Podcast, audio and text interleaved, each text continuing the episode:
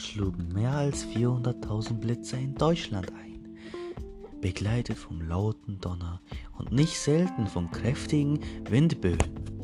Starkregen oder sogar Hagel in dieser Folge des Podcasts Onikuma, wie Gewitter entsteht und warum sie sich nur schwer vorhersagen lassen. Weltweit finden pro Stunde bis zu 200.000 Gewitter statt, die meisten davon in den Tropen. Deutschland kommt insgesamt auf über 150 Gewittertage im Jahr.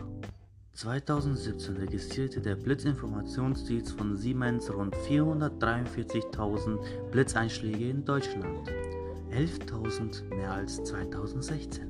Damit es zu einem Gewitter kommt, müssen mehrere Bedingungen erfüllt sein. Die erste Voraussetzung, damit sich ein Gewitter bildet, ist eine höhere Temperatur.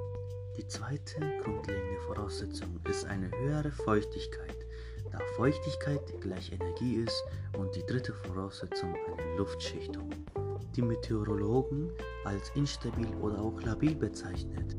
Das bedeutet, die Temperatur mit der Höhe stark abnimmt. Erst wenn diese Faktoren zusammenkommen, kann eine Gewitterwolke entstehen. Die warme und feuchte Luft steigt auf.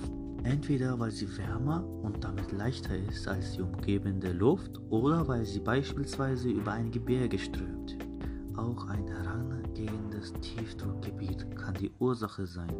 Auf diese Weise bilden sich erste Quellwolken, die schließlich zu einer Gewitterwolke heranwachsen. Das sind die ersten Grundfaktoren, damit ein Blitz, ein Blitzgewitter entstehen kann. Vielen Dank fürs Zuhören. Dieser Podcast wird von Onikuma gerne studiert.